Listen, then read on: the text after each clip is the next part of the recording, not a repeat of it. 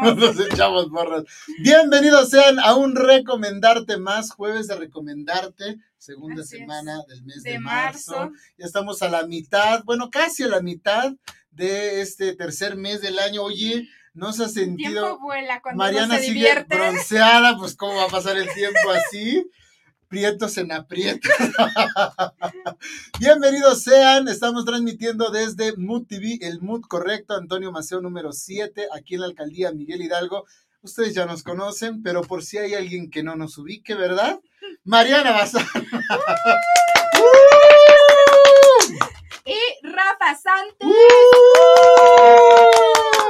¿Qué tal, Marianita? ¿Cómo, ¿Cómo te pinta estas primeras semanas del mes?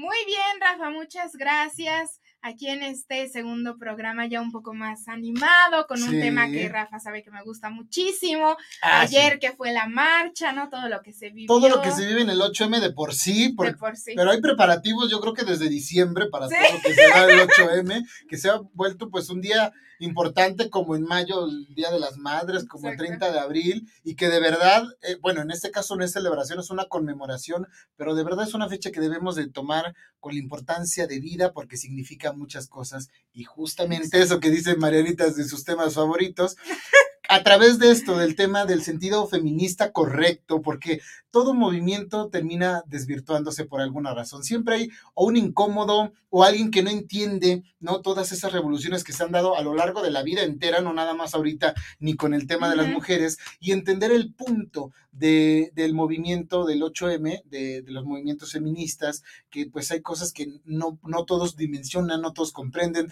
De repente hace unas semanas se dio a conocer que ahora pues hay hombres que se ponen a hablar con las mujeres de menstruación y les quieren dar lecciones. Ay, no, el señal con valor. Este, entonces, son ese tipo de, de, detalles que el problema no es no saber. Exacto. Sino no querer informarse, porque entonces ya no es ignorancia, ya es terquedad, de decir, no, pues es que yo sé, yo sé lo que digo y mi opinión es, es importante y se debe respetar. Sí y no, porque aquí lo he dicho yo muchas veces, todos tenemos la libertad de opinar, pero no todos el derecho. ¿Qué nos da el derecho? El conocimiento, el informarnos, porque esto incluye a muchas mujeres que tampoco entienden por qué hay mujeres que se manifiestan, por qué hay grupos que luchan por más derechos. Dentro del mismo este, grupo, ¿no? Por ejemplo, ahora está mucho esto de, de que si tú no haces tal cosa, ya no perteneces, ya no puedes ser feminista ah. o, y cosas que en realidad son insignificantes. Claro que hay gente, ¿no? Mm. que no puede mm. pertenecer porque pues su día a día y sus acciones y todo pues no tienen lógica ni congruencia con lo que representa este día y todo este movimiento, pero también eso de poner regla número uno y si no la cumples, va, y regla número dos, dentro del mismo movimiento también hay esta desigualdad y esta pues no sé si sea tal cual discriminación, pero el querer unos sí y otros no, que tampoco se vale. O una exclusión, creo más bien sin sentido, ¿no? Porque pues Marita, Marianita no es homosexual y eso no significa que no pueda estar a favor de los movimientos LGBT. Desde luego su, su postura pues es diferente porque pues no pertenece a la comunidad, sin embargo está, está a favor, como el tema de la familia, nosotros no tenemos hijos, pero estamos completamente a favor de que se respeten los derechos de, los, de las infancias. Y así, entonces hay maneras, incluso hombres, que nos podemos sumar a estos movimientos y justamente es lo que vamos a tener en todo el programa de hoy, porque de verdad lo que queremos es eh, que podamos recuperar el hilo del enfoque de todo esto, lo que significa ¿Por qué es importante? Porque ahora sí se puede hacer y hace 50 años era, bueno, impensable o comenzaban a ver las primeras, este, las primeras personas que comenzaban a desertar, las mujeres que incluso perdieron la vida y entonces mujeres como Marianita, como ustedes que nos ven o nos escuchan, pues están gozando de una libertad que significó incluso la muerte de otras. Y creo que ahora lo que debemos de hacer todos como sociedades, darle continuidad y peso a todos los derechos, como los trabajadores, como el tema de los estudiantes y tantos movimientos que lo único que buscan es un tema de dignidad, de no al abuso y de un respeto que está como muy por encimita de decir es que todos somos iguales. Pero la verdad es que cuando quitas esa delgada capa, ahí sale toda la cloaca y nos damos cuenta que aún hay mucho trabajo por hacer. Entonces, hoy el programa está buenísimo. Llamen a todas sus amigas, a todas las comadres, las vecinas, a uno que otro FIFA que no entienda, que dice feminazi, y bueno, mil cosas que repetimos. El problema no es saber, sino el negarnos a aprender y a reconstruir todo esto. Y muchas mujeres que, repito, pues de repente pierden el enfoque y también no, comprenden y no dimensionan, y de todas las edades, porque hay mujeres de la tercera edad que están completamente sumadas y dicen, yo, a mí ya, a lo mejor ya no tengo eh, ninguna posibilidad de que mi entorno cambie para mí pero sí para las que vienen y por eso vale la pena sumarse. Así que vamos a arrancar primero con una recomendación que yo le platiqué a Marianita y dije, ah, faltan las redes sociales y antes que otro, porque es que si el productor no me desgreña y no me grita en el chicharo, nomás no, pero agradecemos a nuestro productor, a Axel Omar, arroba guion bajo Ciromar, por, por si ocupan público.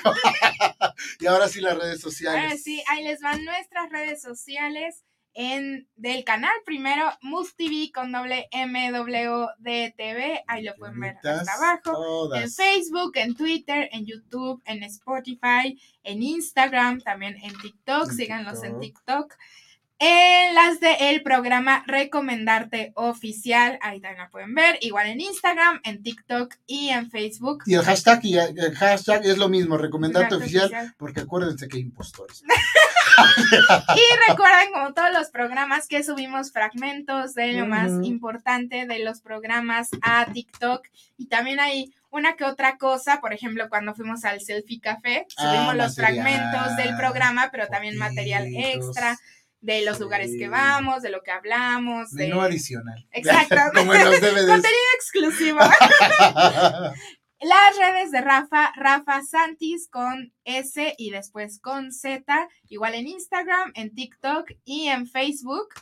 Y las mías, Mariana-Bazán, igual en Facebook, en Instagram y en TikTok. En TikTok, por ahora. Por ahora, a ver qué otra cosa se les ocurre a los, este los que hacen software y todas estas cosas. porque ahora ya, ya está lleno de aplicaciones, ya ni puedes ver tu, tu foto de, de que tienes en el celular de protector porque pues está lleno de aplicaciones. Están por todos lados para subir videos, esto, bueno, que para la promoción está bueno público, pero ya de repente uno anda así hasta disco. perdida. Perdido, perdido, pero ahí estamos para que se pongan en contacto. Y ahora sí, después de este lapsus brutos de su servidor, vamos con eh, la primera recomendación que es una serie que retomo le comenté a Marianita porque a mí me encantó, la disfruté mucho porque hablando a nivel producción está maravillosamente bien hecha, es una producción original de Netflix, pero hablando del contenido y del mensaje me hacía enojar por muchos momentos, una impotencia, pero también un gusto cuando de repente las cosas se estaban dando después de mucho sufrir para la protagonista. Y estoy hablando de la serie Made, que la ponemos por ahí Ahí está nada más. Que justamente estábamos en el 2021 todavía sin saber qué iba a pasar con el tema de la pandemia y Netflix nos estrena esta obra, esta obra, esta serie que en español la titularon Las cosas por limpiar, que pues ustedes dirán, pues qué tiene que ver Mucama con las cosas por limpiar. Pues a final de cuentas creo por el mensaje de, la serie. Eh, le, decidieron poner justamente eso, porque es como purificar, como hacer una limpieza general en su vida. La serie habla sobre esta chica eh, que es una mujer muy, muy, muy, muy joven, que pues como muchas creen en el amor, creen que el, chavo pues les va a responder, entonces no te cuidas, crees tontamente en el amor a ciegas y pues que vengan los hijos que sean y toma la que sí le llega una bendición a su vida, que es una hermosa niña. Y lamentablemente pues siendo una mujer muy, muy, muy joven, pues no estaba en las condiciones ni emocionales, ni económicas, ni laborales de tener a una bebé, justamente con su coprotagonista, Nick Robinson, excelente actor que además ha protagonizado varias series y películas. Y pues, eh, pues empiezan estos conflictos de pareja, donde pues te amo mucho, pero ya cuando te veo con bebé como que se me están yendo las ganas de querer estar contigo. Y no solamente tiene que eh, buscar una manera de subsidiar porque no tiene una buena relación con su mamá, ella tiene un, padecimiento mental, eh, su papá nunca estuvo presente y ya tiene otra familia, como siempre, otras prioridades, otros hijos. Entonces prácticamente a los 19 años es una mujer sola, madre soltera pero no solamente tiene que buscar trabajo para poder eh, subsistir y poder darle eh, techo y comida a su hija, sino además lidiar con el padre de su niña, otro chamaco, que eh, pues no sabe por qué, pero, pero quiere tener a su hija. Con tal de hacerle daño, entonces empieza la batalla legal. No les voy a contar más público, pero de verdad que la serie está sumamente bien actuada la, ejecución de la interpretación es extraordinaria, que de verdad va a haber momentos donde dices, ya le está yendo mejor y otra vez le va del diablo, este, y refleja algo muy importante que es lo que yo rescato, porque cabe destacar que es una serie basada en una historia real.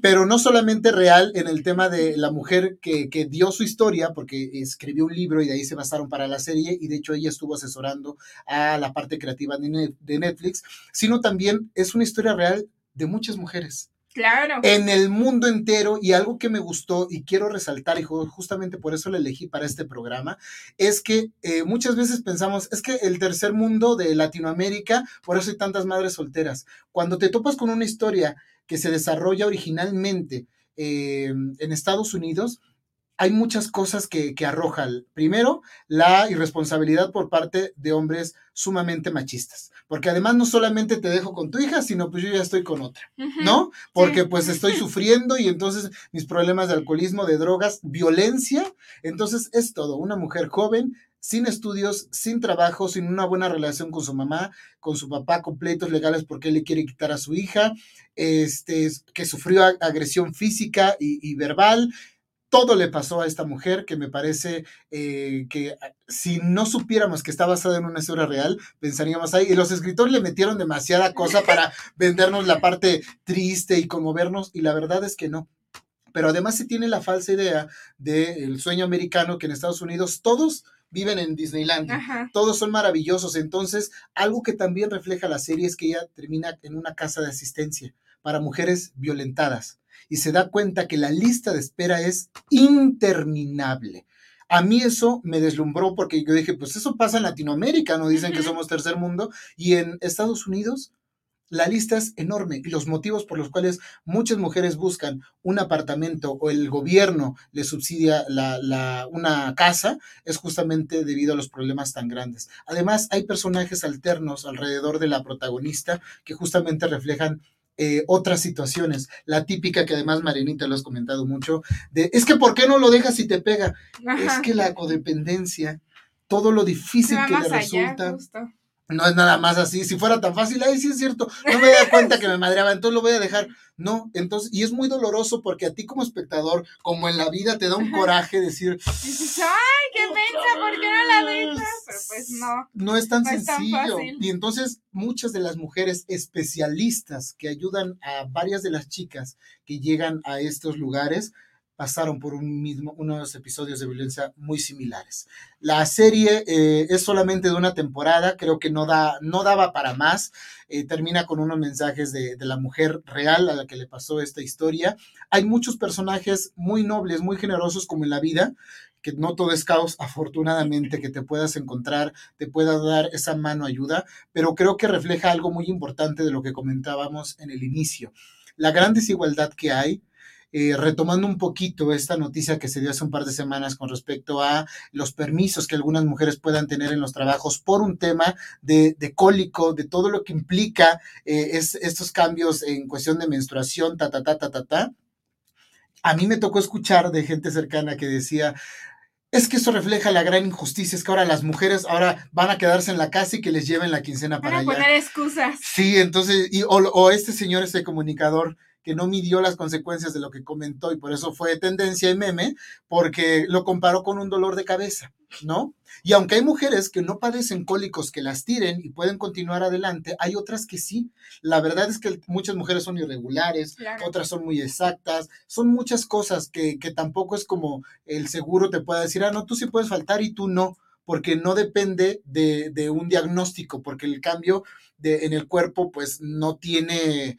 Eh, ¿cómo decirlo? Pues no hay una, ah, algo que nos anticipe de ahorita este cólico no te va a ser tan fuerte, entonces puedes presentarte, pero mañana quién sabe. No es posible. Entonces es muy importante conocer cuál es el fondo de las iniciativas, porque ni siquiera se ha legalizado, es una iniciativa todavía, una propuesta que se está haciendo y se están dando los porqués. El asunto es que si por de repente nos puede saltar así como, ¿por qué podría la mujer faltar y yo como hombre no, bueno, investigar, indagar y decir, ah, claro, ya entendí. Y ahí ayuda un poco acercarse con las mujeres que tú tengas en tu casa, que tú conozcas, tu madre, tus amigas, tus compañeras y decir, ah, no, pues sí, es que luego traen una carita y tiene que ver con eso, a muchas aguantando un dolor. Entonces, así como hay cosas físicas que los hombres, eh, de los hombres no puedan entender ellas porque no lo viven en carne propia, creo que en el tema reproductivo y sexual, pues ustedes, mujeres, se han llevado la peor parte porque igual eh, a nosotros no nos duele el embarazo. ¿no? Uno, uno se, se empieza a, descomponer del cuerpo, pues porque eh, come de, más, pero las mujeres a lo mejor en el primer embarazo, pues vuelven a recuperar el cuerpo, pero el segundo ya es muy difícil, entonces viene un cambio hormonal que por ser justamente el ser que puede, tiene la facilidad de dar vida a otro ser, pues son muchos desajustes hormonales que nunca vamos a poder entender, pero sí ser solidarios, ser empáticos y tratar de ir al fondo para que nos expliquen las personas que están realmente envueltas en toda esta temática. Entonces, ahí está uno de los tantos mensajes que tiene esta serie, vale mucho la pena.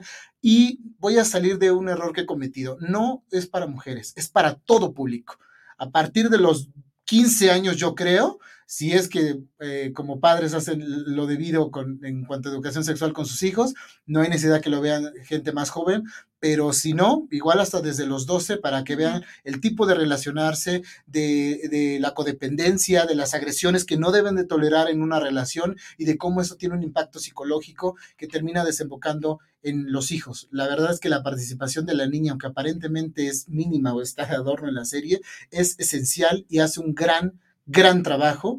Todo, todo el elenco en general. Repito, es una serie de Netflix original que salió en 2021, aún continúa en la plataforma y vale muchísimo la pena que la vean. Ahí está mi recomendación, Marianita, ¿cómo ves? Muy bien, suena muy interesante. Yo la verdad es que no la he visto, pero ya le dije a Rafa que la veré porque justo como dice Rafa, pues son temas que a mí me gustan muchísimo y que creo que es muy importante que todos estemos informados, porque justo como mencionamos, a veces creemos que es muy hollywoodense, ¿no? Que le ponen mucho drama, muy, o de Televisa, ¿no? Ajá, de melodrama, muy, chafa. Muy extremo y, y ese tipo de cosas, y no, la verdad es que luego son casos y situaciones que ocurren en la vida real y que ocurren día a día y con gente que puede estar más cercana a nosotros de lo que pensamos. Puede ser una amiga, hasta los propios papás, ¿no? Totalmente. Este, una tía, cualquier persona puede estar pasando por esa situación y a veces nos cegamos con la idea de que esas cosas no existen o que, o que están exagerando o como todo esto que hemos hablado, ¿no? De la marcha y del 8 de marzo. Es una exageración, ¿no? Y para qué hacen todo eso y bla, bla, bla. Pero tú no puedes decirlo porque nunca has vivido algo así. Exacto. O porque quizás sí lo estás viviendo, pero no te das cuenta. Además, o alguien cercano a ti. Exacto. Y no te das cuenta. Entonces creo que este tipo de de proyectos como esta serie que nos recomendó Rafa, que aparte está en una plataforma muy accesible, ¿no? O sea, casi todas las personas que tenemos acceso a internet y a todo este tipo de streamings y eso, tenemos Netflix, es como la de cabecera y vale muchísimo la pena.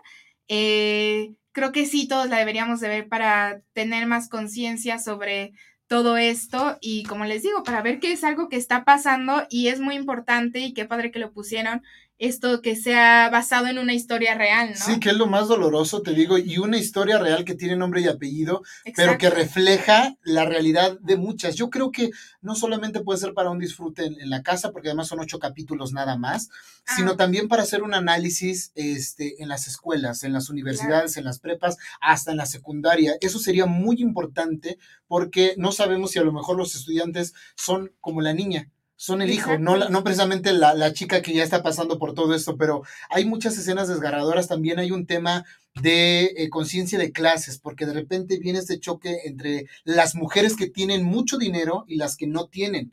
Y también esa es una parte muy interesante que se toca a partir del capítulo 4, que de verdad les va a conmover, porque a pesar de que hay mujeres que tienen eh, recursos económicos y un acceso muy importante a la educación, la verdad es que también pueden sufrir maltrato, también pueden sufrir abusos, también les cuesta trabajo entender cuando no forman de un, parte de un cierto círculo social, este, todo lo que pasan otras mujeres y terminan siendo empáticas, porque además siempre vemos como la mujer que limpia la casa, ¿no? Como la chacha, como la criada. Y entonces también hace este juego importante de entre mujeres, como hay un menosprecio y como en algún punto alguien hace conciencia y decir, pues a lo mejor es una mujer igual que yo, que sale todos los días a romperse la madre para llevar algo de comer a sus hijos. Es una serie excelente, de verdad. Yo a esta chica no lo ubicaba de ninguna otra serie o película, pero de verdad que me dejó fascinado en momentos donde seguramente van a llorar porque, híjole, la injusticia está al borde de, de, la butaca de verdad. Esa es la primera recomendación, pero tenemos todavía más, así que no se despeguen, háblenle a toda la muchachada que tengan ahí ustedes, compartan, escríbanos, para nosotros es muy importante saber qué pasa con ustedes cuando nosotros les hablamos sobre nuestras recomendaciones. Vamos a un corte y regresamos, esto es recomendarte.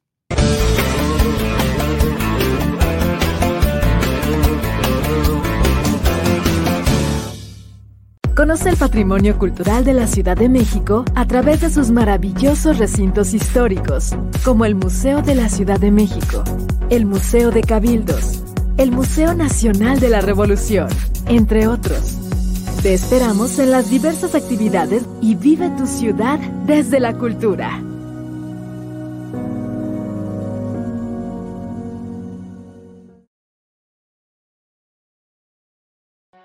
Somos la más grande coincidencia, la más grande casualidad. Todo lo que conoces, todo lo que amas, todo lo que eres, solo puede existir en este lugar. Este mundo que nos ha hecho vivir grandes experiencias, grandes momentos, nos presenta un nuevo reto. Hoy necesitamos vernos como hermanos organizados para superar juntos este problema y cuando lo logremos, nos volvamos a encontrar para darte la más cálida bienvenida en México, donde podremos disfrutar juntos nuestras blancas playas y aguas turquesas. Aventurarnos en nuestras selvas tropicales, montañas y desiertos. Sorprendernos con nuestras enigmáticas zonas arqueológicas, ciudades históricas y pueblos mágicos. Pero sobre todo celebrar juntos la vida, por supuesto, acompañados de una gran comida mexicana.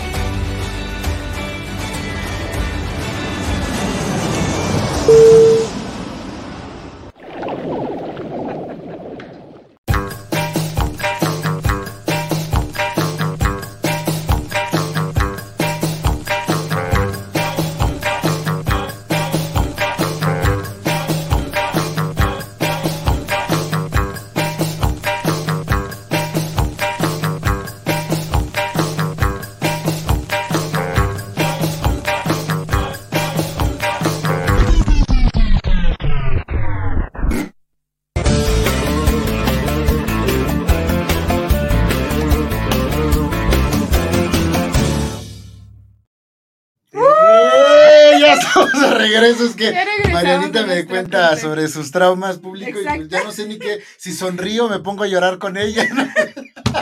Si empezar del corte triste, alegre, sorprendida. Es todo un mar de emociones estar al lado de Mariana, se los juro público. Estoy a punto de, llorar, y reír. De llorar y reír y todo. Pero bueno, Ahora va la recomendación de Marianita, que, que pues por lo que me contó justamente de sus traumas, dice que fue algo muy fuerte. Entonces, a ver, Marianita, cuéntanos. Bueno, pues yo la recomendación de este programa es una película que ahorita está siendo muy sonada en las redes sociales, es relativamente nueva, acaba de salir este 2023 en enero en Netflix y se llama Ruido. Ahí les vamos a poner el cartel. actriz además. Exacto. Justo la protagoniza Julieta Gurrola y la escritora y directora de esta película es su hija, este, Natalia Beristain. Y pues justo como los protagonistas es ella y su papá, el papá de eh, Natalia, que también se llama Arturo Beristain, o sea, puso a sus papás a actuar de papás en la película. ¿Qué tal? Nada más y nada menos. Exacto. Y bueno, esta película se trata justo de todo lo que hemos hablado, de lo que llevamos hablando en este programa, de los feminicidios pero creo que es una película muy importante porque es muy impactante, muy impactante para la gente que justo no tiene tanto acercamiento a este tema o que oye muy por encima, como, como mencionamos en eh, la recomendación pasada, o que no sabe muy bien qué onda y dice, sí, pues sí, o sea, sí está feo y todo, pero pues para qué hacen tanto show o para qué la marcha. Y al ver esta película, a pesar de que a ti no te haya pasado algo parecido, empatizas muchísimo con estos personajes, con la historia. Y bueno, la historia se trata de que esta gran actriz Julieta, que en la película se llama Julia, eh, pues su hija desaparece yéndose de viaje con sus amigas porque se graduó de la universidad y lleva nueve meses desaparecida. Su hija se llama Ger, bueno, se llama Gertrudis, pero en toda la película le dicen Ger porque no le gustaba el nombre de Gertrudis. Y pues es toda esta etapa, ¿no? Que lamentablemente los padres de mujeres y de hombres desaparecidos viven, ¿no? De ir a la policía, de estar meses y meses abriendo carpetas de búsqueda, cerrándolas, que ahora ve con tal persona, ¿no? Que aquí no, que tienes que ir allá, acá. Y llega un momento en el que, claro, o sea, de por sí perder a un hijo, ¿no? Y, no saber qué está pasando, porque no solo es esto de, bueno, desapareció y ya, sino no saber qué está pasando, ¿no? Y, y creo que eso mencionan mucho en esta película y en muchas partes hacen hincapié en que los padres de ese tipo de personas, para ellos luego es mejor ya saber que sus hijos están muertos saber ya qué les pasó o qué no les pasó, pero ya ver el cuerpo y decir, sí, es mi hijo y ya, a tener la angustia de qué estará pasando ahorita, estará bien, estará mal, dónde estará, qué le estarán haciendo, ¿no? ¿Para qué la desaparecieron? Entonces, de todo eso trata esta película y lo más bonito es que en todo el camino que hace Julia de intentar encontrar a su hija e, intentar encontrar respuestas, se va encontrando con más mujeres, con más madres que han pasado por lo mismo y se da cuenta que no está sola. Entonces, justo les digo, esta película empieza así. Y después va como a este tipo de pláticas, ¿no? Que dan para padres de gente desaparecida y le presentan a una reportera y periodista que sale justo en la imagen pasada, que son como las protagonistas de, de esta película. Y ella le dice que ella le va a ayudar porque le interesan mucho los temas de feminicidios y ella tiene una hija chiquita, entonces quiere que su hija aprenda y tenga empatía y bla, bla, bla. Y van encontrando sé con mucha gente y les van diciendo, no, pues tienen que viajar a donde se perdió la hija y tienen que hacer esto. Pues obviamente ella está destruida, pero también algo que te deja la película es ver que a veces en ese tipo de cosas como que te ciegas, como que piensas que solo tú estás sufriendo y no ves que los demás también. Eso resaltan mucho en esta película porque ella está muy metida en su dolor, en su coraje de no saber dónde está su hija, pero no ve que también el papá de su hija, que es su ex esposo, pero en toda la película lo manejan como una buena relación. Les digo, lo chistoso es que también el papá de su hija de verdad hace al papá del personaje este, también él tiene un gran dolor y llega un momento en el que él igual se harta y le dice, es que tú no ves que los demás también estamos sufriendo y yo tampoco sé dónde está mi hija, o sea, no es solo tu hija. Y ella tiene otro hijo más grande y también en algún momento le llama y él le dice lo mismo, mamá, no solo tú estás sufriendo, también yo, es mi hermana, no sé dónde está, también estoy muy preocupada, o sea, no te, no te encasilles solo en tu dolor porque no eres la única persona que está sufriendo por la desaparición de Ger. Pero ella llega un momento en el que se harta y decide ya tomar las riendas del asunto porque intentó hacerlo legalmente y pues como la mayoría de veces sabemos, le daban largas, la hacían ir, venir, que sí, que sí era este el cuerpo, que no fue, que ya no saben qué hacer, que venga, que vaya, ya saben cómo es todos estos asuntos.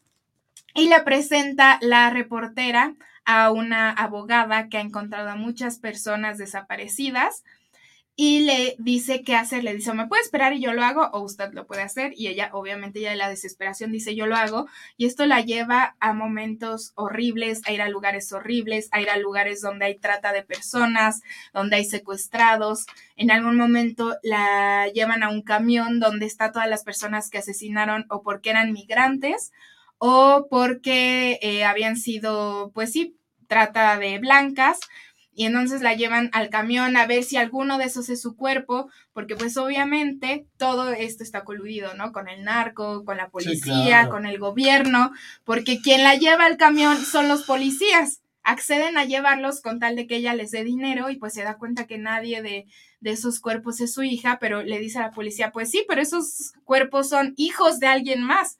O sea, a mí me están dando prioridad porque ella era como más o menos famosa, era artista plástica, ¿no? Y estuvo meses y meses insistiendo. Dice, pero a los demás, pues valen lo mismo que mi hija desaparecida porque también son personas. Entonces, hacen mucho este hincapié de los feminicidios, de tocan mucho de no solo de feminicidios, sino de desapariciones en general de hombres y de mujeres. Y algo que me gustó muchísimo es que en toda esta travesía que ella pasa, les digo, de ir a lugares donde hay trata de blancas, donde hay mujeres secuestradas, a ver si encuentra a su hija, se encuentra con un grupo de padres, bueno, la mayoría son mamás que llevan años buscando a sus hijos. Y este grupo de búsqueda sí existe en la vida real y sí fueron las mismas personas que salieron en la película. Entonces, justo van contando cada quien sus historias, pero les digo, igual que la recomendación pasada, sí son basadas en hechos reales. Y entonces en la película, las mamás que llevan años buscando a sus hijos desaparecidos te van contando cómo los, este, los desaparecieron, cuánto tiempo llevan, dónde los han buscado, que buscan cada dos semanas, buscan dos semanas seguidas al mes y llevan 10 años buscando. Y obviamente no solo buscamos los cuerpos, encontrarlos, sino cualquier cosa que nos sea útil, desde una playera que vemos, desde una cartera, una foto, lo que sea, y vamos paseando por todo México, encontrando por lo menos una señal. Y ahí ella le ayuda a darse cuenta que sí, que no es solo su dolor el que está viviendo, que no es la única que ha perdido a su hija, que esto pasa muchísimo, que pasa todo el tiempo. Y también pues tiene cierta fortuna de que a ella sí la intentan ayudar un poco más y hay una gente que la intenta ayudar y le dice, no, vaya acá, vaya allá, pero ella está muy enojada con él porque le dice, usted es quien me abrió la carpeta anterior y me dice que no y ahora me está mandando a otros sitios, pero decide medio hacerlo, hacerle caso y en una de esas, este, pues justo va a haber una marcha feminista dentro de la película y la llevan a hablar con alguien, ella no sabe quién es, pero en el camino, eh, les digo, esta historia se hizo aquí en la Ciudad de México, en México, pero se supone que ella tiene que viajar a San Luis Potosí a encontrar el paradero de su hija y en el camino hacen un retén del autobús donde iba y como ya sabemos que también pasa día con día, secuestran a la periodista porque les piden sus documentos y se dan cuenta que es periodista y que está sacando mucha información sobre los feminicidios y la secuestran y se la llevan ahí y entonces ella está muy enojada porque le les dice, ahora ya no solo estoy buscando a mi hija, sino también a mi amiga. Y mi amiga tenía una hija chiquita. Entonces, de verdad son historias que son muy fuertes. También esta película está basada en hechos reales y que pasan en todos lados. Y esta parte es más cercana porque pasa aquí en México. Es una historia mexicana que la, las actrices, eh, la directora, la escritora, todo está hecho aquí en México y pues al final ella, el comandante logra que hable con una persona, no sabe quién es. Y, ah, y también algo muy importante que me pareció muy padre de la película es que tenemos mucho esta idea, ¿no? De, de desaparecen a las mujeres porque iban vestidas de cierta forma o porque ah. estaban tomadas o porque estaban drogadas. Y justo en un momento la periodista le pregunta a Julia que si sabe más de lo que pasó con su hija, y ella dice que sí, que en las cámaras de un antro al que fueron en San Luis Potosí vieron que estaba consumiendo cocaína y que por eso le ponían muchas trabas, como si ella no mereciera ser buscada solo porque estaba drogada. Y después de, mucho tiempo, les digo, por fin puede hablar con el comandante que la conecta con un chavo que ella no sabe quién es, le enseña las fotos de su hija y lo que le dice este chavo, le dice, pues ya no la busque, se ya no la busque porque ya no la va a encontrar, ya ubique quién es. Sí estuvo ese día en el antro, pero ya no la busque. Este, y ella pregunta que por qué, ¿no? O sea, que qué pasó, y él le dice que pues obviamente no le puede decir, pero eh, que como estaba consumiendo cocaína de otro lado y no de ese antro, por eso la desapareció. Mm. Y ella está súper sorprendida diciendo, literal, por eso desaparecieron a una persona por no consumir sus drogas y entonces el chavo remata diciéndole, bueno, es que también estaba buena su hija. De verdad, es, son historias y comentarios súper fuertes. Creo que las actuaciones estuvieron impecables, como dijo Rafa, pues son actores, ¿no? De, de primera línea. Julieta Gurro, la primerísima, yo me atrevería a decir de las mejores actrices, y bueno, Arturo Beristain, que además eh, lleva años, años encabezando los elencos de la Compañía Nacional de Teatro aquí en, México, pero además es un proyecto súper familiar que creo que concentra muchas todavía mucha más eh, fuerza impacto, yo creo que en todos los involucrados, porque saber que tu hija puede crear proyectos así y que tú como actores, sabiendo la capacidad de sus padres, eh, que puedan llevar este mensaje tan crudo, pero creo que es una buena forma de que aquellos, aquellas personas que no terminan de dimensionar y de entender el dolor que lleva una persona a cometer ese tipo de actos, como romper, como quemar, como es, es, un, es, una, es un reflejo de lo que interiormente creo que están pasando las familias, las madres sobre todo, que son inalcanzables y que podemos entender por qué ese dolor. Yo toda mi vida he vivido eh, sobre el Paso de la Reforma, que es la cuna de las manifestaciones, y sí me ha tocado molestarme muchas veces, porque llego tarde a una clase, porque llego tarde a un trabajo, porque llego tarde a muchos lados, o de plano no llego porque otra vez cerraron por manifestaciones de cualquier índole. Pero cuando yo veo que son manifestaciones de mujeres que exigen la aparición de sus hijas, de sus madres, de sus hermanas, me pongo a pensar y digo, si no yo haría, yo Rafael haría lo mismo si desapareciera alguna mujer importante de mi vida. Creo que eso es algo importante que nos debemos de cuestionar, hombres y mujeres, porque lo triste es que haya otras mujeres diciendo que como te vistes inapropiadamente, prácticamente les estás dando el derecho a que abusen de ti, a que te maten y que además mucha gente no termina de entender entre hombres y mujeres cuando dicen, es que a los hombres también nos matan, pues sí, pero así como hay gente que sin motivo alguno va en la calle y se le hace fácil patear a un perro de la calle o les, hace fácil arrojarle una cubetada de agua a una persona eh, marginada que vive en las calles, así de fácil es como hoy se me antojó matar a una vieja porque como aparte vivimos en un país donde no pasa nada, este, realmente eso es lo que permite que mucha gente, mucha gente enferma porque no encuentro otra razón para querer acabar con la vida de alguien más solamente por su género, es lo que propicia a que eso incremente, incremente. Creo que hay un, enfoque eh, equivocado respecto a todo esto porque los enemigos no somos hombres y mujeres, sino es el Estado que no está haciendo su trabajo. Yo de repente puedo entender, repito, el tema de las manifestaciones y no, porque en algún punto digo, bueno, no somos el resto de la ciudadanía los que estamos provocando esto, porque las leyes están. Hay leyes que protegen a los hombres, que protegen a las mujeres, que protegen a los niños, que protegen a las comunidades negras, LGBT y todas. ¿Cuál es el problema entonces? ¿Por qué sigue pasando esto? Porque las leyes no se aplican. Ahí es donde radica el problema. Los nos estamos madreando entre nosotros cuando los responsables son el Estado quien ahorita con todo lo que se ha destapado están más preocupados por seguir robando las arcas de la nación y no poner atención para lo cual se les está pagando, porque cada que nosotros hacemos una declaración, estamos subsidiando eh, el gasto de tener una Cámara de Diputados, un gobierno en turno, el que sea de cualquier color, y que estamos más preocupados por ver qué color gana a la hora de las elecciones y nadie hace nada ningún partido desde que se fundaron los primeros ha hecho realmente algo por todo esto. Entonces, eso es lo que mucha toma ah, genera en muchas personas el impulso de decir, pues como no me hacen caso, voy a salir con mis cubetas, voy a salir con mis cuchillos, a que por lo menos sepan que algo está pasando.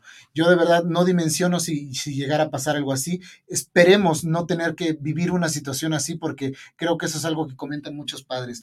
Prefiero tener el cuerpo de mi familiar, del que sea, aquí y saber que aquí le estoy llorando y aquí está conmigo, a saber que le lloro, pero no sé dónde está, ni si sigue vivo, ni si come, y para qué los desaparecen, porque a veces es por cualquier estupidez o a veces siguen vivos y llevan años siendo explotados o por un tema de trata o por un tema de, de órganos y una gran cantidad de cosas que de verdad horrorizan muchísimo. Creo que hay que poner mucha atención en esto, eliminar los juicios, porque eso es justamente lo que hace pensar que todos estos movimientos pues son modas o son viejas locas o resentidas. Me parece lamentable que, que, que sean otras mujeres que han sufrido algún tipo de agresión quienes promuevan esto, porque el promover esto de que son feminazis y viejas locas es promover un sentido misógino y machista. Por eso lo hemos dicho aquí otras ocasiones, las mujeres también lo promueven. Desde que tú crees que una mujer por una minifalda ya está dando el permiso de que se le abuse o se le mate, creo que como mujeres y como hombre y como hombres debemos de reconsiderar nuestra postura y para eso están ese tipo de recomendaciones. Yo me comprometo a verla, no me, no me alcanzó el tiempo, lo reconozco, pero ya desde saber que aparecen estos dos grandes actores y que están justamente tratando de llevar conciencia y que además Netflix pues de repente cuando tienen tanto éxito en un país ciertas producciones, las abre para que se vean en, otras, en otros territorios. Entonces, creo que ese es el tipo de cine el tipo de proyectos que hay que consumir y que vale la pena apoyar, porque en México sí se pueden hacer buenos proyectos y ahí está un ejemplo claro. Vamos a un corte porque vamos como, como tenemos muchas cosas que decir, pero la verdad es que es un programa muy bueno, muy intenso, pero muy, muy rico. Vamos y regresamos. Música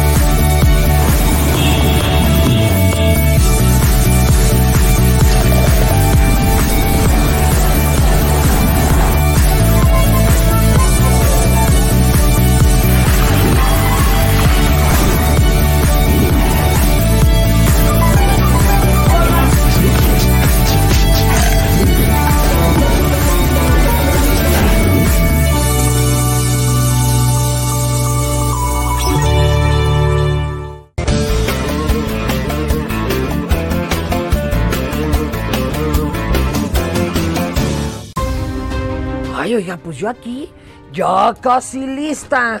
Híjole, esto sí le hace falta una boleadita.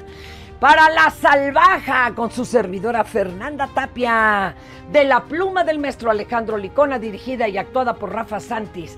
La Salvaja, Teatro Esperanza Iris, viernes 17 de marzo a las 8.30 de la noche. Aparten su boleto. Y entonces, Iris, saquen sus armas. ¿Y los del barco enemigo? No entendía nada. ¿Pero qué creen? No les dio tiempo ni de rezongar como se estaban hundiendo. Ellos estaban yéndose a las lanchas salvavidas y nosotros bien cabrones. Entonces sí, brincamos al otro barco, nos robaron las armas de adeveras, nos trajimos un pinche botinzote y chingamos, ¿cómo de que no? Oh, sí, sí, ese fue mi, casi mi debut. ¡Eh! Y como ustedes ya lo acaban de ver, hoy no solamente es jueves de recomendarte, sino también jueves de 2x1 en Ticketmaster para que ustedes vayan y disfruten de esta comedia maravillosa que justamente tiene que ver con toda la temática que estamos teniendo el día de hoy en este programa, La Salvaja con Fernanda Tapia, autoría del maestro Alejandro Licona, dirección de su servidor Rafa Santis, que además comparto escena con ese peculiar y divertido personaje del señor juez, eh, que justamente la, obra trata sobre eh, la captura del famosísimo doble F, Filogonio el Feo, interpretado por Fernanda, y que justamente después de que es atrapado se comienza en el juicio a hacer toda una serie de confesiones y de cosas que arrojan que pues el, el pirata no era pirata, sino pirate, y por qué pasó esto y además cómo es posible que una mujer llegara a tomar posesión de un, de un lugar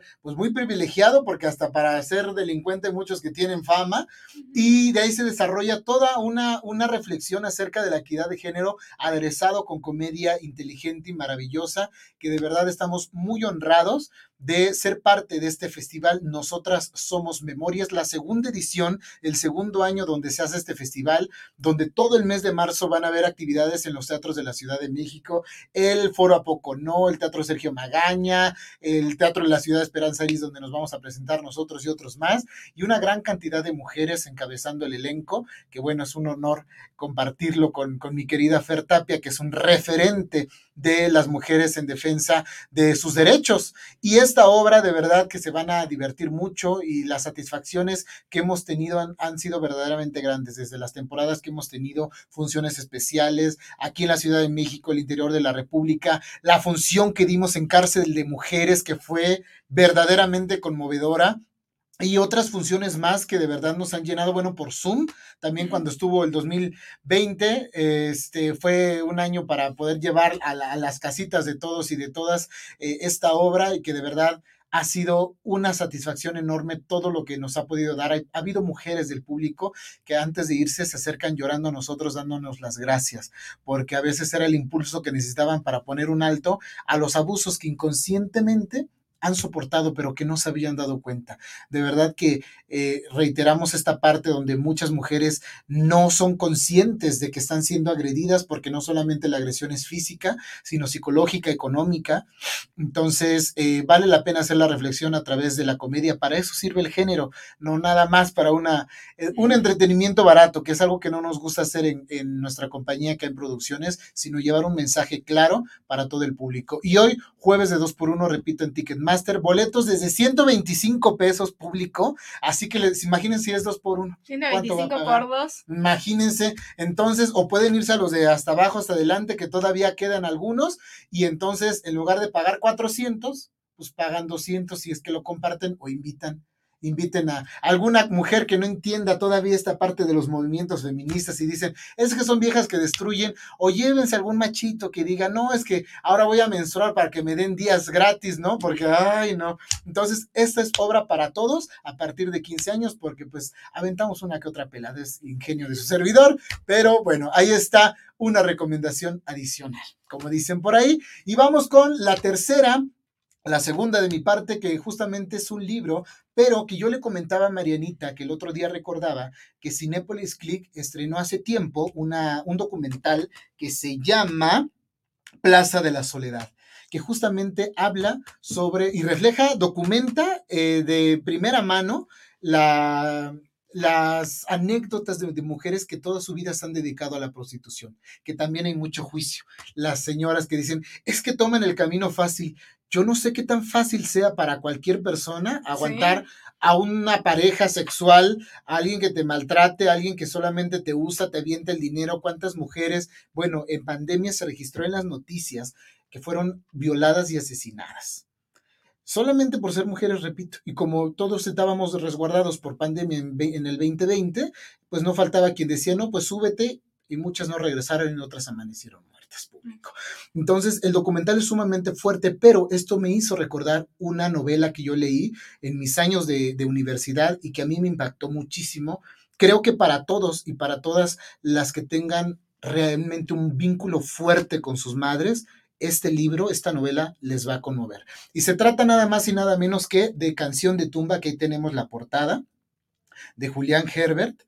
Eh, a mí me conmovió muchísimo y yo la iba leyendo periódicamente, de repente algunas veces me regresaba porque, pues, entre muchas cosas que uno tiene que hacer, trabajo, escuela, tareas, ta, ta, ta, vida amorosa, infidelidades y de todo, este, interrumpía mi lectura, pero lo disfruté tanto y les voy a leer la contraportada porque tiene que estar en su anaquel y lo más importante en su memoria, léanla. Canción de tumba narra la azorada vida de Guadalupe Chávez, prostituta y madre del narrador que a lo largo del libro se encamina hacia la muerte, víctima de leucemia. La enfermedad de Guadalupe impone al protagonista un ejercicio autobiográfico que lo llevará a sumergirse en su infancia y su juventud, al tiempo que indaga en la compleja relación con su madre, con sus propios hijos y con su país, México, asolado por la corrupción, la violencia y la deconstrucción. La novela de Julián Herbert saca esqueletos del armario. Crea una voz narrativa genuina y febril. Dibuja un México desalmado, poblado por personajes que ya forman parte de, lo, de la mejor de la literatura en español. Canción de tumba es poesía, música y una literatura inagotable. Em, yo, de por sí la vida es como compleja. Ahí está esta foto del autor es muy compleja, de repente nuestras relaciones, por muy lindas que sean nuestras madres, se puede tornar compleja, todos nos hemos enojado con ella o tenido alguna diferencia por infinidad de temas. Pero imaginar cómo es la vida de una mujer que muchas veces se tiene que dedicar a la prostitución es compleja, pero además un niño que no entiende y que va aprendiendo con base en lo que ve en su entorno es sumamente fuerte. Eh, creo que es un libro que nos ayuda a eliminar muchos juicios, porque muchos dicen lo que decía hace un momento, es que para, ¿por qué se dedican a esto? ¿Por qué van al camino fácil? Repito, no creo que sea fácil soportar que te que te esté tocando, que te esté besando una persona que te desagrada, pero que sabes que va a pagar y con eso que dinero que te da vas a darle de comer a tu hijo. Yo no creo que sea nada sencillo, pero además tomando en cuenta otro factor importante, como si México fuera potencia mundial en oportunidades laborales. O sea, lo dicen como si hoy ahorita pides trabajo de arquitecto y te lo dan en friega. O sea, estudiaste comunicación, pide un programa en el canal 2 y te lo dan, pero así, o sea, ¿para qué te prostituyes? De verdad refleja eh, una gran cantidad de cosas que desmitifica alrededor de lo que implica la prostitución y de lo duro que es para muchas mujeres que lo hacen por dinero y no por un dinero de, ay, quiero las cosas fáciles, quiero el iPhone, sino tengo que darle de comer a mi hijo y tengo que darle un techo. Es muy desgarradora la, la novela por muchos momentos, sobre todo porque te lo narra un adulto que aún tiene muchas heridas de infancia que no ha sanado y habla sobre la relación que lleva con sus hijos, con su padre, que además esta es una parte muy muy, este, muy clave de, la, del libro, porque ya en las últimas páginas narra todo lo que vive en un solo día con su padre. Tantos años de vida, 40 años de vida, lo vive en un solo día con su papá. Y me conmovió mucho una frase que no voy a decir porque de verdad les, les, les va a hacer entender porque a veces hay días tan mágicos que prefieres no despedirte de una persona especial. Prefieres que se quede así, porque el, darte a lo mejor un nuevo chance de volver a verla es desilusionarte. Entonces, hoy, por poner un ejemplo, veo a Marianita, pero no me despido y tampoco programo otra visita, porque si hoy este día fue mágico y fue maravilloso, no quiero que un error de una segunda visita o una segunda ocasión en que nos veamos pueda derrumbarle alguna tontería, ¿no? Porque además eh, muchos padres abandonan a los hijos por el miedo, por la inmadurez, por la falta de tamaños para asumir una responsabilidad que es compartida, ¿no? Porque también eso es muy común dentro de la misoginia en la que vivimos. Pues es que, ¿por qué no te cuidaste? ¿No? Como si nada más fuera ella y tú no te la puedes enmicar, ¿no? Eso es bien importante. Entonces, no solamente desemboca en dos vidas que sufren mucho, porque yo no dudo que un hombre pueda sufrir por dejar a su hijo y después le viene el cargo de conciencia o dejar a una mujer embarazada, pero sobre todo lo que recae en los hijos. La novela, repito, es un, es un agridulce, es un coso que, que tú dices, si nosotros valoramos el gran esfuerzo que han hecho nuestras madres por nosotros, ahora todo lo que una madre prostituta, que se le han negado oportunidades, que ha sido juzgada, que ha sido degradada, que ha sido golpeada, que ha sido violada, es todavía más conmovedor y sobre todo porque cuando uno crece y no ha sanado esas heridas, lo que habla y lo que llora es un niño que aún, aún tiene muchos problemas por sanar. La novela está disponible en las librerías que se les ocurra y además también a través de internet en Amazon. Eh, hay que meter un poquito el precio porque además ganó varios premios, pero vale la pena. Es una lectura ligera, no es nada compleja y realmente te sientes acompañado por el, por el, eh, por el narrador, que es el, niño en, vida adulta, que básicamente está en una cama, la mamá te lo describe, y él está en un silloncito, como hay en los hospitales, en la computadora redactando esta autobiografía. Y es muy conmovedora porque por momentos sí te puedes meter y sentir en esa atmósfera y decir, híjole, si fuera mi mamá, y si fuera yo ese niño que todavía sufre y que le cuesta trabajo tener una relación linda con sus propios hijos, eh, recordar lo doloroso que fue el no tener a tu papá y ese reencuentro mágico que no quisiste romper, por eso no quieres volverlo a ver. En fin, son muchas cosas, vale mucho, mucho, mucho la pena. Repito, quienes tienen una relación muy cercana con sus mamás, creo que les va a llegar duro, duro, duro. Y quienes no, Aún así, creo que les va a permitir acercarse y eliminar muchos juicios respecto a todas las personas, porque ahora ya también hay muchos hombres que se dedican a esta situación, porque hasta en eso hay mucha misoginia. Lo hemos de repente aquí comentado entre broma con el tema del OnlyFans, pero hasta en eso un hombre que vende su desnudo, que vende su vida sexual, es como, ay, no, pues mira qué bueno está, qué rico. Y las mujeres siguen siendo degradadas, de putas no las bajan, y eso es muy feo porque entonces hasta en eso el hombre ha abarcado eh, eh, este, las posibilidades de vivir dignamente de tu apariencia física y de tu vida sexual, y las mujeres no. Eso me parece terrible, como el hecho de que la palabra puta eh, no haya ningún tipo de, de, cancelación, no haya ningún tipo de consecuencia por usarla, pero puto sí, porque simplemente toda la situación que ha dado en los estadios y que es un grito homofóbico, pero eso tiene una consecuencia, puto, pero puta no. Entonces, hasta en eso, aún hay un tema de, misoginia y de una construcción de, masculinidad y de, sensibilidad que nos queda mucho por hacer, mucho trabajo por hacer, porque no es posible que eh, con todos estos movimientos y todas las cosas que se han logrado en favor de la mujer, aún así hay una diferencia enorme entre lo que significa en el mundo ser hombre y ser una mujer. Creo que todavía hay mucho trabajo. Nos lo dijo eso el fallecido Juan Carlos Hernández Mijueiro.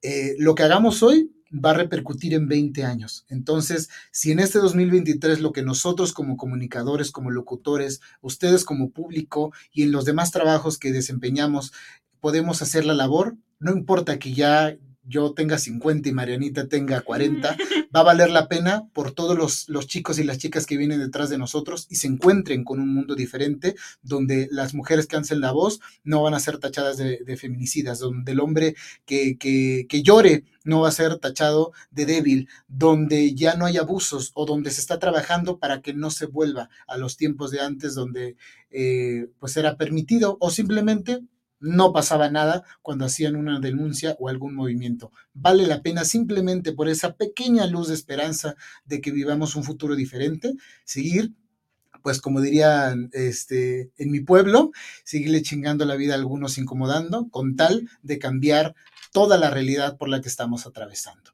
Pero no, que no decaiga, María. que no decaiga, María, a llorar, que no decaiga, porque esto es alegría y este programa dentro de los mensajes crudos que podamos llevar, pues también hay humor. Hay humor y justamente con todo esto que hemos platicado, pues tenemos memes, así que arránquese producción con los primeros y a ver, Marianita. Aquí está el problema, gente machista y que no entiende realmente el 8 de marzo. hay que, hay que subirles el... Ay, no, me caen mal. ¿Qué tal? Cámbienle las pilas para que está el modo demo. Modo demo. ¿Qué otro tenemos? Ah, Mis amigas se están volviendo feministas y me están dejando de hablar. ¿Será que mi actitud machista y mis chistes misóginos de verdad las lastiman? No, debe ser el maldito feminismo que les lava el cerebro. Ay, no, sí son. Sí son. Aquí además destaco que Marianita tiene una super vista porque yo no veo ese meme, se los juro público. Pero Marianita, hasta eso, hasta eso. ¿Qué otro tenemos? Ay, no. Tú defiendes el feminismo porque quieres una mujer para ponerla, jajaja. Ja, ja. Entonces usted defiende el machismo porque quiere ponérsela a un hombre. ¡Oh! quedó, quedó y tu amigo el ¿No has visto todos esos memes que hacen de los machistas, que dicen los machistas es porque admiran y quieren a otros hombres a fuerza, entonces... Y, eh, inmediatamente el hamster les, les explota. Qué bárbaros, qué bárbaros. Ay, eso está buenísimo de Pocho Gutiérrez, gran periodista. Dice, yo no soy machista, de hecho ayudo en la casa con las cosas de las mujeres. ¿Cómo voy a ser machista, Marianita? Pues si lavo trastes como tú. ¿Te acuerdas de hace un año que compartimos justo del programa de Juan Carlos? De si fuera machista podría hacer eso. Y Samuel García planchando. Ah, planchando. Es que sí, de verdad. Es que no es un cosa de mujeres no es cosa de mujeres y quienes no le entienden, pues están mal. El hecho de que un hombre sepa cocinar, por ejemplo, no es que estás aprendiendo a hacer labores de mujeres, es que estás haciendo, aprendiendo a no ser inútil y dependiente, y más ahora donde ya no hay un tema de que, pues, me busco mi vieja para que me haga de todo. De verdad, eso es bien importante. Como dice mi tío, que mi tío vive en Tabasco y vino hace un mes y se me quedó mucho su frase y ahora la uso de todo. A chiflar a su mandarina. Qué bonita su mandarina, para que no nos censuren. No nos banen. ¿Qué otro tenemos? ¿Qué tal? ¿Cómo voy a ser machista si vengo de una mujer?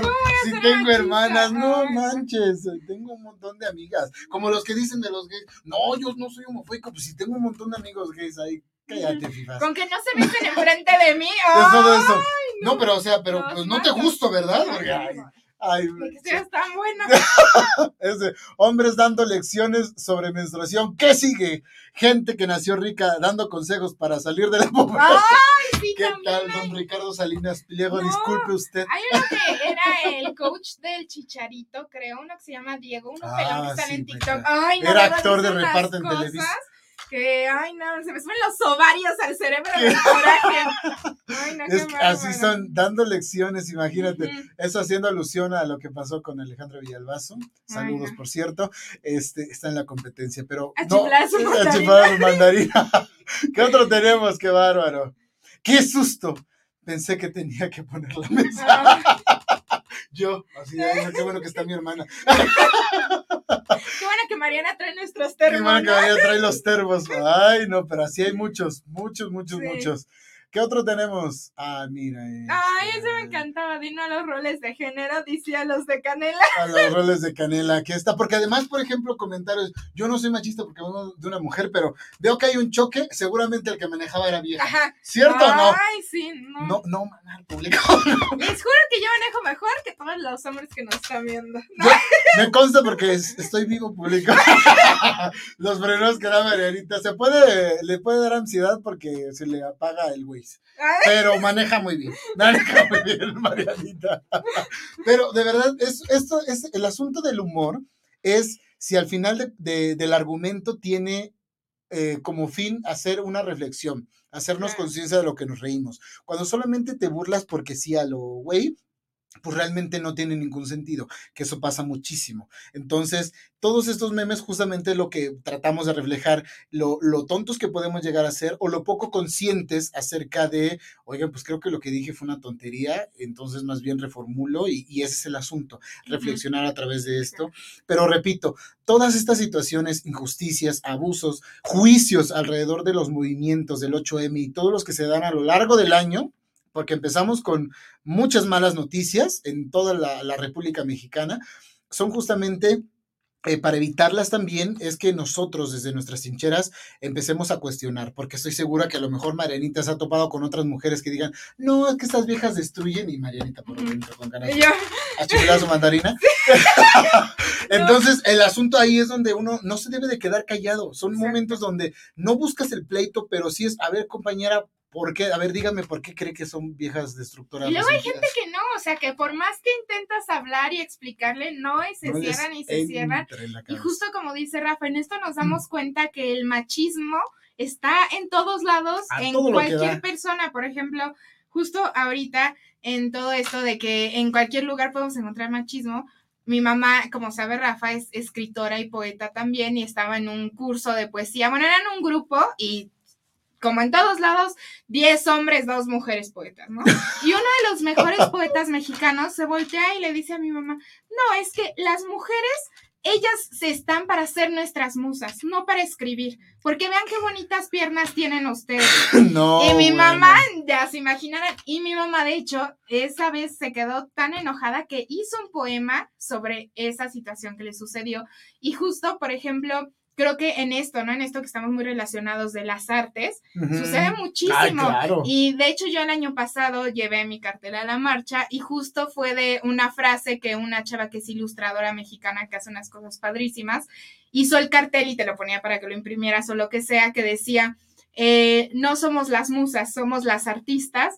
Y era la Mona Lisa con la bandera del 8 de marzo. pero es que hay mujeres que no lo dimensionan, pero que te interrumpa, o sea, dicen, ay, no, qué bonito que nosotros somos la inspiración y todo, porque no dimensionan. Por eso, repito, no es el problema, sino que se aferren a una idea y no quieran hacer conciencias de que no está bien. O que te encasillan en una sola cosa. O sea, puede ser que yo me inspire de muchas cosas en Rafa, decir, sí, Rafa, pero tú no puedes estar en el programa porque tú eres mi inspiración para el programa y ya. Y yo nomás me quedo, pues bueno, porque para lo único que sirvo básicamente es lo que le están diciendo. Es de verdad bien importante darnos cuenta, y lo mismo en grupo de hombres, a ver, si tú no, no concepcionas la vida de esa manera tan tonta y limitada, pues argumentale a tu cuate, a ver, compañero, como por qué dice eso, ¿no? Exacto. No, porque pues hay de todo, hay hombres y mujeres interesados, porque ahí sí, ¿no? Y la estupidez igual, no tiene género, se da en hombres y mujeres. Y el talento para esto en hombres y mujeres. No es que, no es que ahora ya, pues ya dejamos que las mujeres, dejamos, compañero, no diga tonterías. Es bien importante que si detectamos esto en nosotros o en los grupos en los cuales nos movemos, ponerle límites y tratar de argumentar para llegar a un punto y hacer conciencia, porque tampoco toda la gente está cerrada. Hay gente que dice, oye, ¿te acuerdas el otro día que me dijiste y sabes que tienes razón? Eso me ha pasado con muchos alumnos, que de repente ven el comportamiento entre sus papás y dicen, maestro, fíjese que me pasó esto y me acordé de lo que dijo usted en una clase. Entonces, estamos comenzando a desarrollar el pensamiento crítico y a cuestionar lo que sí, lo que no de nuestra vida, de nuestro entorno, y eso es lo más importante, darnos la oportunidad de modificar todo esto y de manera pacífica, es así, de nuestros grupos. No, no tampoco es el asunto, repito, pelear ni levantarnos e irnos y ya no hablarles. No soluciona nada. Si ya de plano hemos dado argumentos, pruebas y hasta bibliografía y aún así no, bueno, ya también está en nosotros decir, quiero ese tipo de amigos, de amigas en mi entorno o no o parejas, por supuesto, también. Entonces, familiares. Familiares y de, y de súper cerca, o sea, de, de, primera mano también. Entonces, vamos a hacer un trabajo de introspección, un análisis de la situación y comencemos a involucrarnos en los problemas y movimientos que hacen de nuestra sociedad algo funcional o que por lo menos deberían de hacerlo y saber hacia qué punto señalar y no es entre nosotros, sino ante quienes no aplican las leyes como deban de ser y hay muchísimo trabajo por hacer. Lo único que quisimos hacer con este programa dedicado a esto y que siguen todavía dos más para el mes de marzo, es eh, generar conciencia, que vean un contenido diferente en el cual les estamos dando como las pruebas y, los argumentos para que entiendan nuestro punto de vista, porque pues pensar de esta manera también hace que mucha gente se aleje de nosotros, por lo menos a mí me ha pasado, pero eh, ese no es el asunto, no es pelear, pero sí, repito, reflexionar y quitarnos tantas telarañas de la cabeza. Ya nos pasamos seis minutos, así que ya vamos a dar por terminado este programa. Nos vemos la próxima semana, gracias Marianita. Muchas gracias. Increíble las recomendaciones de charla chocha contigo. Gracias Axel. gracias Axel. Y gracias a todos ustedes público, esperemos no, no baje el rating después de todo esto. Nos vemos la próxima semana. Chao, chao. Ay, oiga, pues yo aquí, ya casi lista. Híjole, esto sí le hace falta una boleadita para la salvaja con su servidora Fernanda Tapia, de la pluma del maestro Alejandro Licona, dirigida y actuada por Rafa Santis. La Salvaja, Teatro Esperanza Iris, viernes 17 de marzo a las 8.30 de la noche. Aparten su boleto. Y entonces, Iris, saquen sus armas. Y los del barco enemigo no entendían nada. ¿Pero qué creen? No les dio tiempo ni de rezongar, como se estaban hundiendo. Ellos estaban yéndose a las lanchas salvavidas y nosotros bien cabrones. Entonces sí, brincamos al otro barco, nos robaron las armas de adeveras, nos trajimos un pinche botinzote y chingamos, ¿cómo de que no?